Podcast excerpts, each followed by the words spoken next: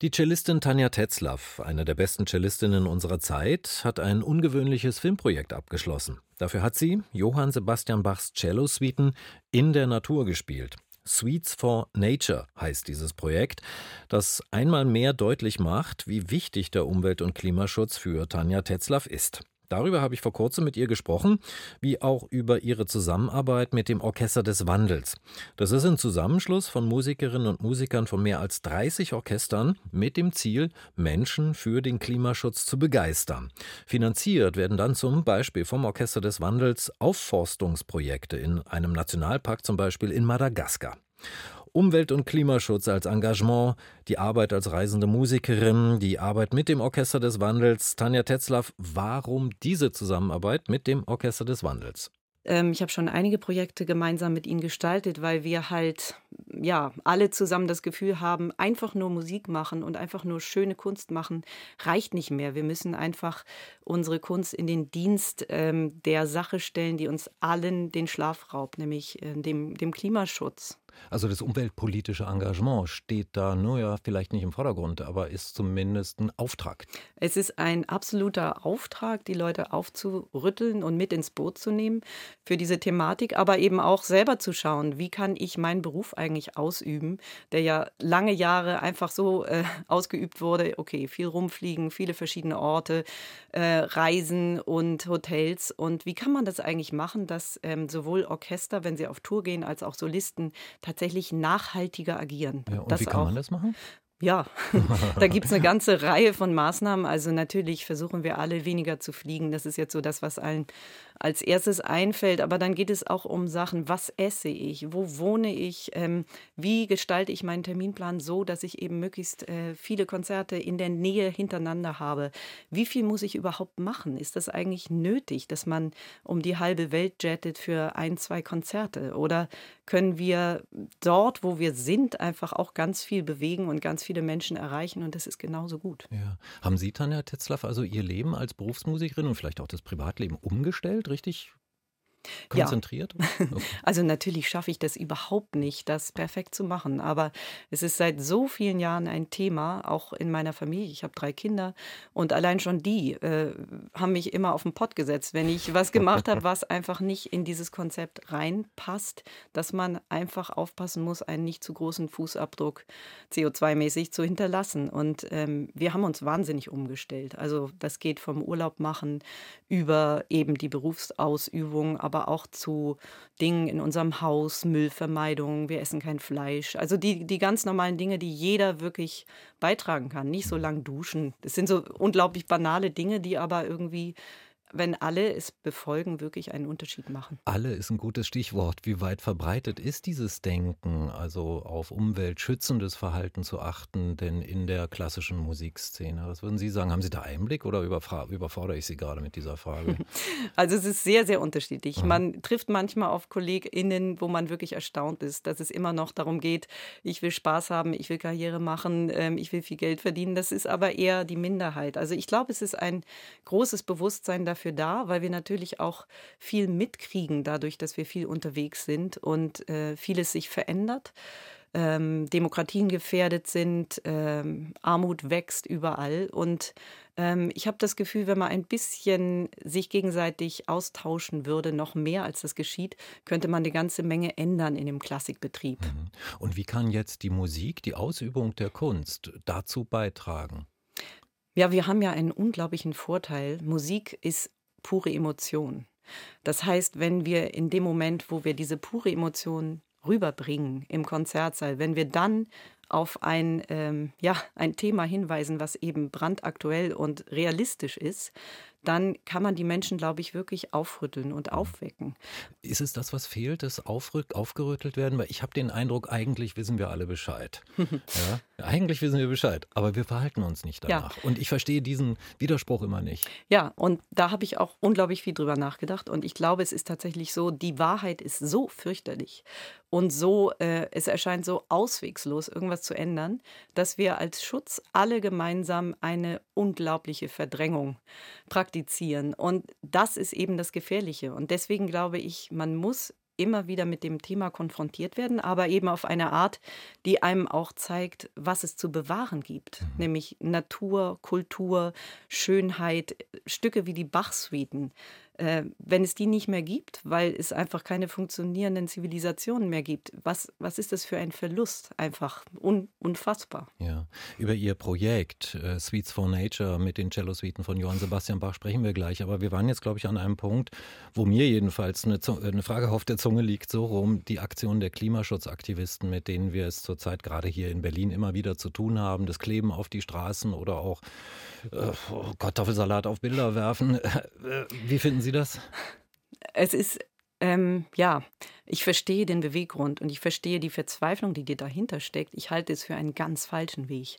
Es gibt so viele Möglichkeiten, darauf hinzuweisen, dass wir etwas ändern müssen, ohne dass man zerstörerisch agiert. Und ähm, die Wut, die hervorgelockt wird durch diese Aktion, ist dermaßen kontraproduktiv äh, für den Klimaschutz, dass ich einfach nur bitten würde, Leute, hört auf damit und denkt euch was anderes Konstruktives aus. Ja etwas, was Sie sich auch ausgedacht haben. Sweets for Nature, Ihr Filmprojekt, soweit ich weiß, entstanden ähm, im Rahmen des Glenn Gould Bach Fellowships der Stadt Weimar. Das ist sozusagen der organisatorische Hintergrund dahinter. Ne? Genau, ich habe diese Fellowship äh, gewonnen oder sozusagen mir ähm, erspielt dadurch, dass ich eben mein Projekt vorgestellt habe, was zu tun haben sollte mit Barockmusik und modernen Medien. Mhm. Und da kam mir einfach sofort die Idee, natürlich Bach zu spielen. Es liegt nahe als Cellistin, aber eben in Verbindung mit, mit diesem Thema, was mich so brennend äh, interessiert, dem, ja. dem Klimawandel. Und Sie gehen jetzt mit Ihrem Cello in die Natur raus und spielen. Ich habe einen Trailer gesehen zu Ihrem Projekt. Ja, also zum Beispiel das letzte Mal, als ich diese Sarabande gespielt habe, saß ich in einer äh, Höhle, in einer Eishöhle am Rhone-Gletscher, die schmilzt und es tropfte von der Decke. Ähnlich unangenehme Bedingungen wie hier im Tonstudio. ähm, aber, aber bei uns ist es warm. Bei uns ist es warm, genau, hier ist es warm. Ähm, ja, ansonsten war ich also eben, wie gesagt, ähm, am Aletsch-Gletscher, am Rhone-Gletscher, in einem abgebrannten Wald in Frankreich, ähm, an der Küste in Frankreich, die ähm, von Erosion bedroht ist und im Harz, wo die Bäume sterben, ähm, in einem ausgetrockneten See und habe jeweils äh, ein oder zwei Sätze dort gespielt, auch Live-Audio aufgenommen. Auch krasse Bedingungen, ähm, um eben ja der Natur sozusagen äh, mein Beileid auszusprechen oder, oder ähm, mich auch zu meiner eigenen Schuld zu bekennen, Aha, dass ich natürlich ja. Teil bin von der Zerstörung, die wir der Natur antun. Also Sie treten mit Bachs Cello Suite, mit den einzelnen Sätzen, sagen wir, in Kontakt mit der Natur und äh, diesen Entschuldigungsaspekt habe ich jetzt noch nicht verstanden. Also Sie entschuldigen sich bei der Natur dafür, was wir ihr antun. So könnte man es sagen. Also es ist tatsächlich in dem Moment, wo ich da sitze, ähm, ich habe jetzt alle Bachsätze schon abgedreht. Ähm, es ist ein unglaubliches Gefühl von äh, Einheit mit der Natur. Also es ist auch wunderschön, diese Musik dort zu spielen, weil sie eben genauso natürlich und perfekt ist, wie die Musik, äh, wie die äh, Natur eigentlich sein sollte. Ähm, und gleichzeitig ist ein unglaubliches Weh damit verbunden, weil ich die Zerstörung sehe und ähm, ja, wirklich Abbitte tun möchte. Ja, für sich selbst oder vielleicht auch für die nachfolgende Generation, für Ihre Kinder, von denen Sie gesprochen haben? Ja, also erstmal für mich selber. Ich möchte auch noch ein bisschen schöne Natur erleben können. Kann ich natürlich auch. Nein, es geht darum, dass einfach ähm, die Zustände nicht nur für meine Kinder, sondern für alle folgenden Generationen sehr, sehr schwer werden. Und ähm, das muss man sich bewusst machen und ähm, ja, es ist einfach äh, ein, eine schöne Art zu sagen, schaut mal, was wir noch haben und was wir bewahren müssen. Es ist mhm. noch nicht alles zu spät. Ja. Tanja Tetzlaff, ich finde ja in diesen Cello-Suiten von Bach kommt irgendwie so das Göttliche raus. Ne? Das ist einfach eine göttliche Musik. Und wenn Sie das in der Natur spielen, ist das dann sowas wie ein Signal für mehr Achtsamkeit, für mehr Demut, also für ein Erspüren des Göttlichen, wenn man so will, auch in der Natur? Ja, also ob man es nun göttlich nennt mhm. oder eben einfach ähm, ja die große positive Energie, die uns überhaupt alle zum Leben gebracht hat und die ganze Welt am Leben erhält. Ähm, Demut ist genau das Stichwort, das ich auch immer benutzt habe im Zusammenhang mit diesem Projekt. Ähm, wir nehmen uns, jeder Einzelne nimmt sich so wahnsinnig wichtig und wir sind eigentlich wirklich nur ja, kleine Ameisen. Das wird einem so bewusst, wenn man am Aletsch-Gletscher sitzt und Bach spielt. Wir sind winzig und wir sind trotzdem, jeder von uns ist so wichtig und wir können eben alle zusammen eine ganze Menge ausrichten und ähm, ja, es, ist, es sind viele verschiedene Aspekte, die da auf mich einstürmen, während ich spiele. Ja, also zum Beispiel nicht das, worüber wir vorhin gesprochen haben, eher destruktive Aktionen für den Klima- und Umweltschutz, sondern etwas Positives, Schönes. Äh, ja, natürlich etwas Schönes, aber eben auch etwas, was sehr wehmütig stimmen kann. Also ich mhm. habe auch die C-Moll-Suite gespielt an diesen Orten. Und das ist ein Stück, was eben auch genügend eine gehörige Portion Wut enthält und Trauer. Gerade die Sarabande, die habe ich gespielt ähm, in diesem abgebrannten Wald. Und es war wirklich wahnsinnig berührend und traurig, ähm, dort in der Asche zu sitzen und dieses traurige Stück zu spielen. Also ich hoffe, dass eben auch die Zuschauer des Films dann ähm, angerührt werden und äh, nachdenken, mhm. was kann ich selber ändern. Was für ein Film entsteht denn aus den Szenen, die Sie bis jetzt aufgenommen haben?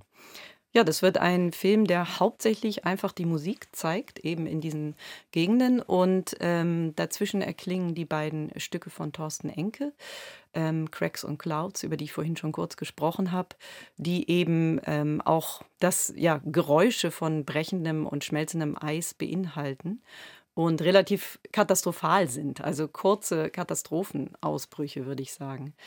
Und ähm, es wird auch Reflexionen geben über das Thema, die ich ähm, spreche, während ich eben von einem Ort zum anderen laufe oder die richtigen Stellen suche. Und ähm, das Ganze wird prämiert dann im April in Weimar in einem Kino. Mhm. Also es wird eine Kinofassung von diesem Film geben, den wir uns dann alle anschauen können. ja, wenn alle Kinos Deutschlands den bringen, selbstverständlich. ich, ist ja wichtig, ne? Also da machen wir dann nochmal extra Werbung dafür, wenn es soweit ist. Im April haben Sie gesagt. Genau, ja. absolut. Okay. Das wäre schön. Wir haben so ein kleines bisschen schon gesprochen über die Hoffnung, die noch bleibt. Ähm, wie viel Hoffnung haben Sie noch, dass wir das Ruder noch rumreißen können? Wie viel Hoffnung haben Sie? Ich müsste lügen, wenn ich jetzt sage, ganz viel. Also es kommt auf die Tageszeit und das Wetter und meine eigene Stimmung drauf an. Ähm, manchmal denke ich, es ist so unendlich viel Wissen gespeichert in allen Menschen der Erde gemeinsam. Es müssten Lösungen findbar sein und sie sind ja auch da. Ähm, das Problem ist, dass wir eben gesteuert werden von einigen Menschen oder einigen Firmen, die eben überhaupt nicht weiterdenken als 20 Jahre ahead und ähm, wenn wir schaffen könnten, dass wir anderen Menschen zeigen, wir sind stärker als diese Strömung, dann gibt es Hoffnung. Und auch, auch ja. stärker als unsere Bedürfnisse, die uns, ähm, weiß ich nicht, in den Supermarkt treiben, um äh, Essen zu kaufen, das jetzt nicht umweltschützend hergestellt wurde. Ja, wobei ich ganz erstaunt bin, dass man ähm, doch relativ viel umstellen kann, wenn man ein ganz klein bisschen mehr Zeit investiert. Und Geld, äh, ja, natürlich auch, was viele nicht haben, aber auch das kann sich ja ändern, wenn es mehr gang und gäbe wird, dass man eben gut gute Dinge verkauft.